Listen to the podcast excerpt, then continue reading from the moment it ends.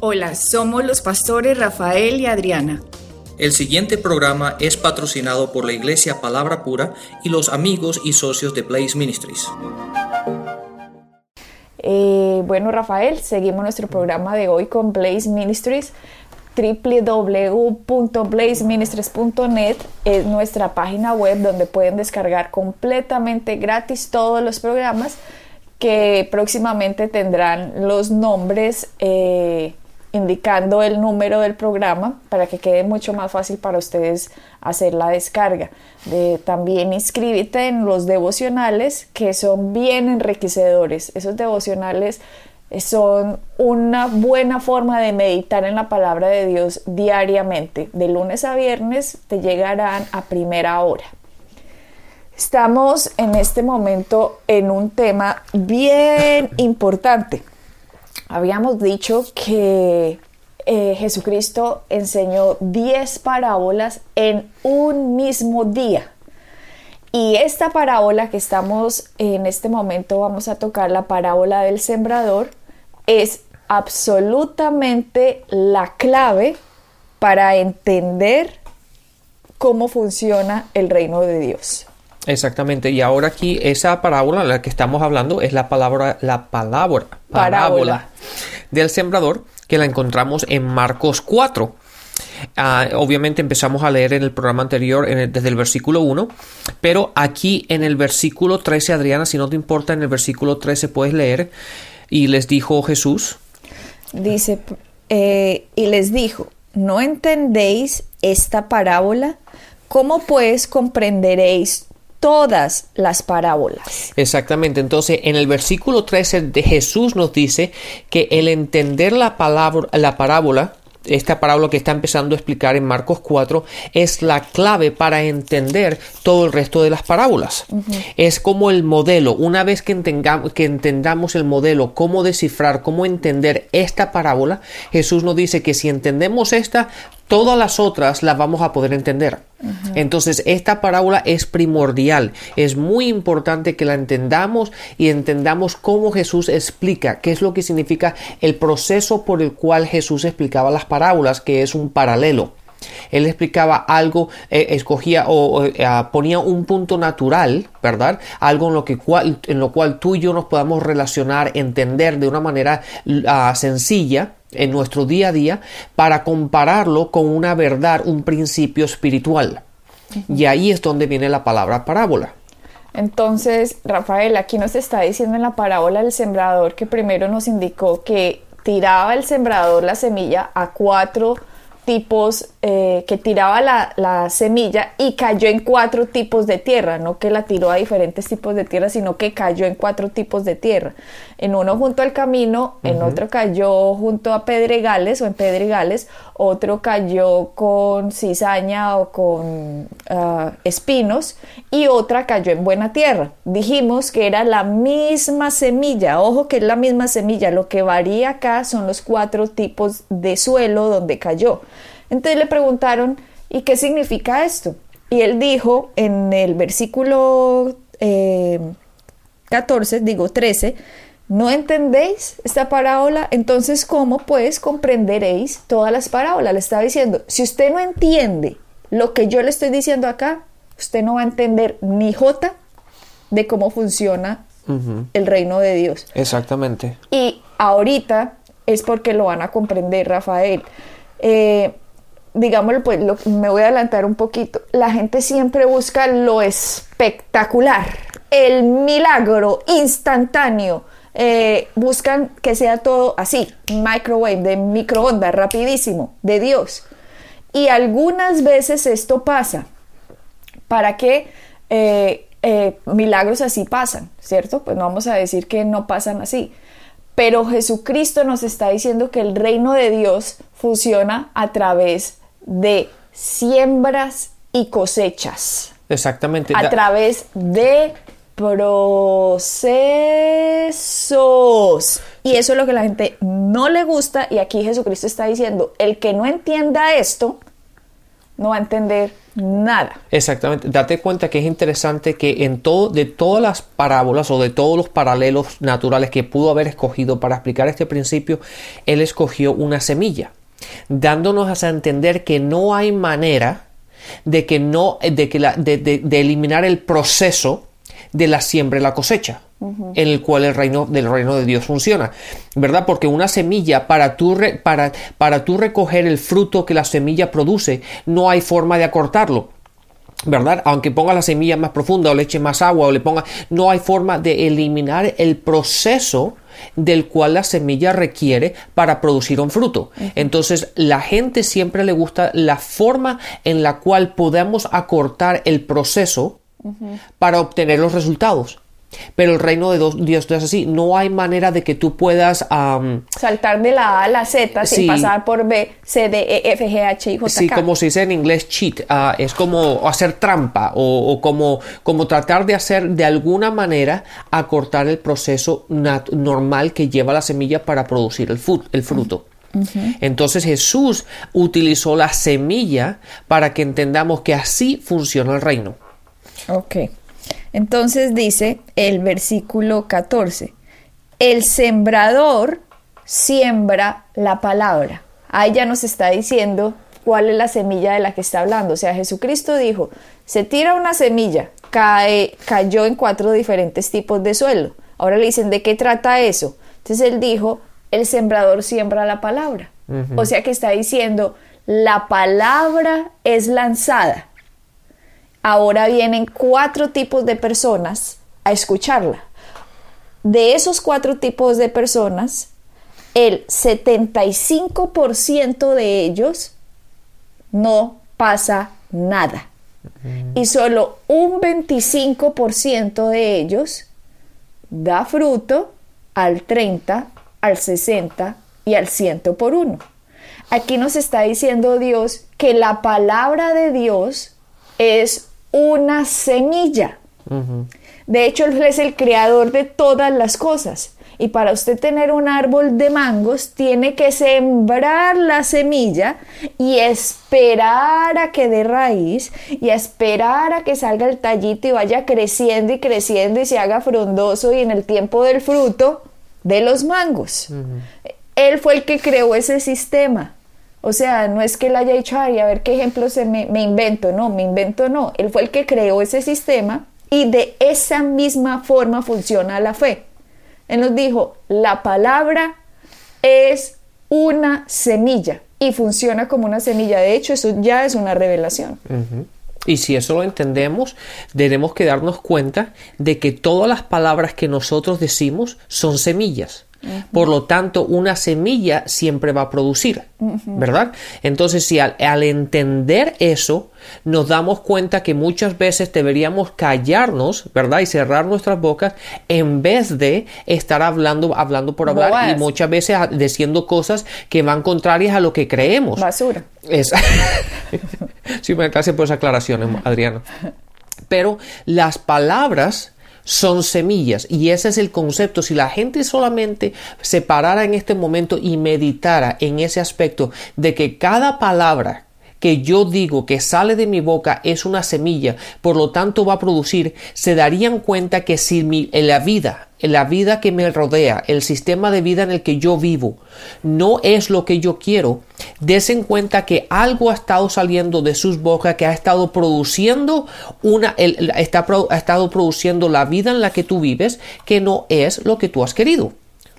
Lo que acabas de decir, Rafael, se va más allá todavía de la explicación, porque aquí estamos diciendo, obviamente, que la, el sembrador salió a sembrar la semilla y dijo, la semilla es la palabra.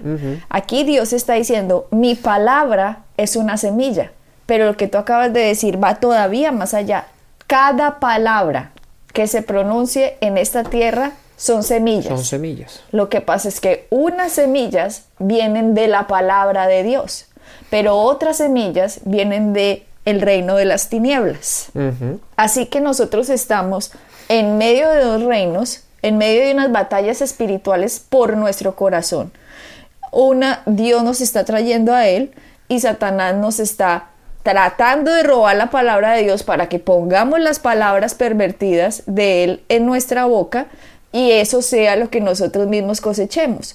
O sea, Satanás lo único que tiene que hacer es tergiversar la palabra de Dios para que nosotros mismitos, utilizando el sistema del reino, cómo funciona, seamos los que cosechemos cosas contrarias a lo que Dios quiere. Eh. Pero nos estamos adelantando mucho. Yo quería hablar de esto y al final. Pero, pero, sí, Adriana, es verdad, este mundo está controlado por palabras, ¿verdad? Este, y la, el arma, un arma poderosísima que el hombre tiene, son las palabras. Y eso que lo que la gente muchas veces no, no, logra entender. Yo sé que nos estamos adelantando un poco, pero la gente piensa que palabras son, son solamente palabras. Y no es así. Las palabras son semillas. Bueno, acá dice, el sembrador siembra la palabra. En este caso, de lo que estamos hablando, estamos hablando de la palabra de Dios. Ya acabamos de diferenciar. Hay unas palabras del reino de las tinieblas hay otras palabras que son las palabras del reino de Dios. Y en este sembrador dice que la palabra del reino de Dios fue lanzada. ¿Ok? Pero dice, el sembrador siembra la palabra, el 15. Y estos que están junto al camino donde se siembra la palabra son aquellos que en cuanto la oyen, al instante viene Satanás y se lleva la palabra que se ha sembrado en ellos. Esto es tenaz, tenaz. ¿Por qué? Porque Jesucristo nos está diciendo, mis queridos seres humanos, ustedes viven en un mundo espiritual aunque no lo vean. Hay un mundo invisible que no lo podemos ver, con los sentidos y la única forma de que usted se dé cuenta de que existe es porque yo se lo estoy diciendo y yo soy la verdad, yo soy el camino, yo soy la vida, dice Jesucristo. Y nos está diciendo, cuando ustedes oyen la palabra, inmediatamente viene Satanás y dice, se lleva la palabra que se ha sembrado en ellos. Si eso quedara solo ahí, porque ahí mismo pasa el otro versículo y ya habla del otro tipo de semilla, todo el mundo diría, ah, no, te ya de malas. Si uno oyó la palabra de Dios y ahí mismo viene Satanás y se la roba, entonces qué esperanza, ya de malas, de malas uno, porque según Marcos dice que inmediatamente llega Satanás y se roba la palabra. Exactamente, pero eh, vamos, analicemos esto un poquito. Date cuenta que dice que la palabra que estaba sembrada, entonces la semilla llegó a caer en la tierra. Sí, la que estaba junto al camino. ¿Verdad? O sea, pero ¿cuál fue el problema? El problema fue que ese tipo de que ese tipo de corazón, esa tierra no estaba preparada para recibirla. ¿Debido a qué? Entonces, aquí es interesante cuando miremos y estudiemos los evangelios, que ustedes ven, por ejemplo, en el evangelio de Mateo, Marcos, Lucas y Juan, ustedes muchas veces encuentran el mismo parábola, la misma historia repetida en diferentes evangelios. Y a veces ustedes las leen y dicen, ay, otra vez la misma. ¿Y para qué la repiten? Es que así a veces pensaba uno, Rafael, que uno dice, ay, otra vez, y ve, aquí está, hasta le quitan una palabra, le ponen otra. No, resulta que estos son cuatro puntos de vista diferentes del mismo suceso o de lo que Cristo estaba diciendo. Lo que no puso Marcos, de pronto lo puso Mateo. Lo que no puso Mateo, de pronto lo puso Lucas. Lo que no puso Lucas, Juan de pronto lo vio desde otro punto de vista. Entonces, al usted poner todo en el mismo, al estudiar las mismas parábolas, usted ve la historia desde diferentes puntos de vista y la va a entender mucho mejor. Claro. Entonces, aquí que dice que inmediatamente viene Satanás y se roba la palabra, si muchos leen eso y dicen, ah, no, entonces qué esperanza, no oigamos nada, porque Satanás se la va a robar, entonces de malas, ¿cierto? Pero da, la, impresión, ¿no? Sí, pero si nos vamos a Mateo, en Mateo capítulo 13, versículo 18, que está hablando exactamente la misma parábola, dice, eh, el 19, a todo el que oye la palabra del reino y no la entiende, el maligno viene y arrebata lo que fue sembrado en su corazón. Este es aquel en quien se sembró la semilla junto al camino. O sea que aquí está diciendo Mateo, nos da la explicación. Marcos dice, inmediatamente cuando suelta la palabra del reino de Dios y una persona la escucha, dice Mateo, eh, Marcos, Mateo lo complementa diciendo, y no la entiende, Satanás se le roba lo que acabó de oír. Exactamente. Ahora, veamos esto con cuidado, Adriana. Cuando dice que no la entiende, entonces, ahora hay dos puntos que tenemos que tener, que tenemos que hablar un poco de esto. Porque la persona que no la entiende puede ser porque la persona que la explicó no la explicó bien, por lo tanto la otra persona no la pudo explicar.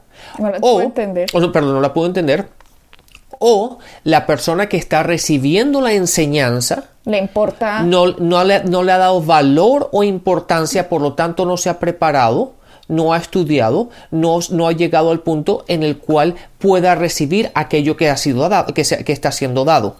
Entonces, hay dos puntos que tenemos que tener cuidado. Uno es la persona que enseña, tiene que enseñar con simplicidad, ¿verdad? Para que, para que la otra persona, para que cualquier persona pueda recibirlo. Desde el otro punto de vista, la persona que lo está recibiendo tiene, ¿verdad? Tiene que tener y estar preparada para recibir aquello que se está dando. Sobre todo el querer. Por lo tanto, por lo tanto, hay que darle valor. Tú tienes que valorar aquello que se está dando.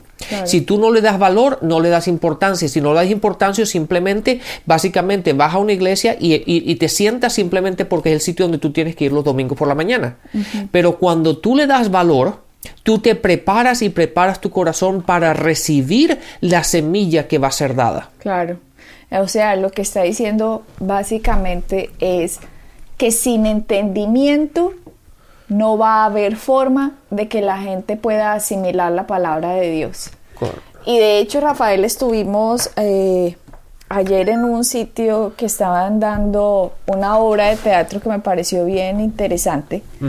Esta obra de teatro se trataba, eh, es una obra de teatro cristiana que están dando en Broadway, eh, que ha tenido muchísimo éxito y trataba de, cómo funciona el mundo espiritual. Sí, el mundo espiritual desde el punto de vista de Satanás, ¿verdad? de, los diablos. Cómo afectaban o cómo ellos manipulaban para afectar el alma de los, de los humanos.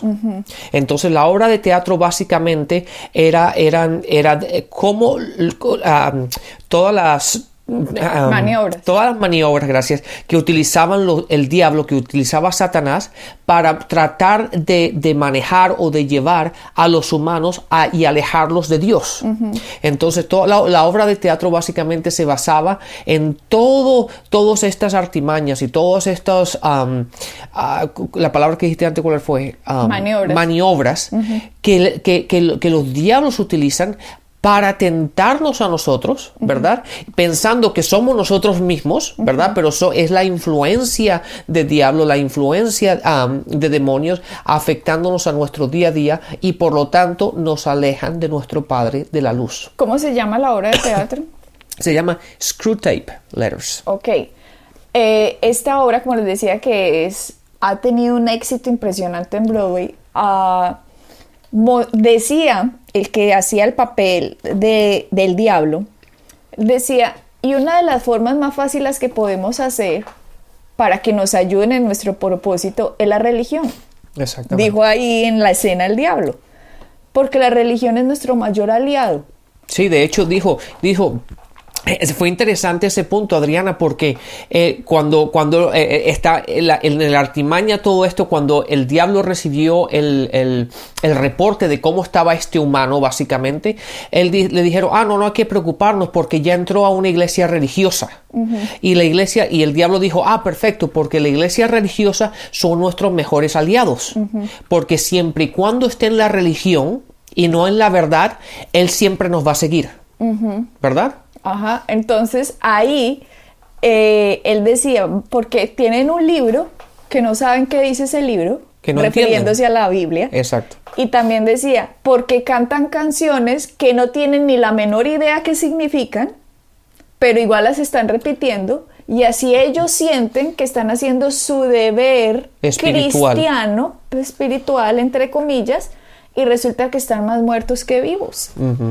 Entonces, ahora que estamos leyendo aquí estas parábolas, recordé la escena de anoche en que dice aquí Marcos 4, eh, 15 o Mateo eh, 4, 10, que el que oye la palabra y no la entiende, Satanás inmediatamente viene a robar lo que fue sembrado. Entonces, el entendimiento, sin entendimiento, Satanás tiene completo acceso a robar la palabra de Dios de nosotros. Entonces, sigamos con el segundo tipo. Dice el versículo 16. Y de igual manera, estos en que se sembró la semilla en pedregales son los que al oír la palabra enseguida la reciben con gozo, pero no tienen raíz profunda en sí mismos, sino que solo son temporales. Entonces, cuando viene la aflicción o la persecución por causa de la palabra, enseguida tropieza y cae.